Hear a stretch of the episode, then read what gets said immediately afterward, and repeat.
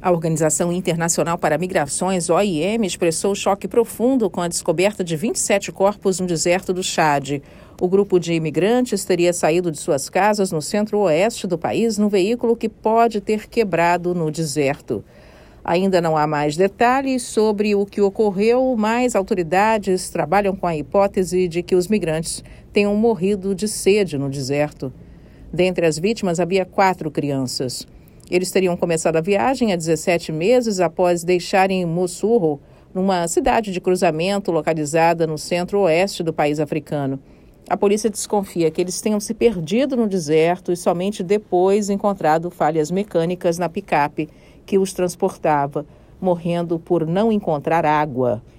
A chefe da missão da OIM no Chad, Anne Catherine Schifa, enviou condolências às famílias das vítimas. Ela disse que é preciso uma ação coletiva mais forte para evitar essas mortes. O projeto Migrantes Desaparecidos da OIM já documentou mais de 5.600 mortes ou desaparecimentos de pessoas que atravessavam o deserto do Saara desde 2014. Somente esse ano, 149 migrantes perderam a vida nessa rota. Na segunda-feira, a OIM emitiu uma outra nota sobre a morte de outros 27 migrantes etíopes, cujos corpos foram abandonados numa rua da Zâmbia. Da ONU News em Nova York, Mônica Grayle.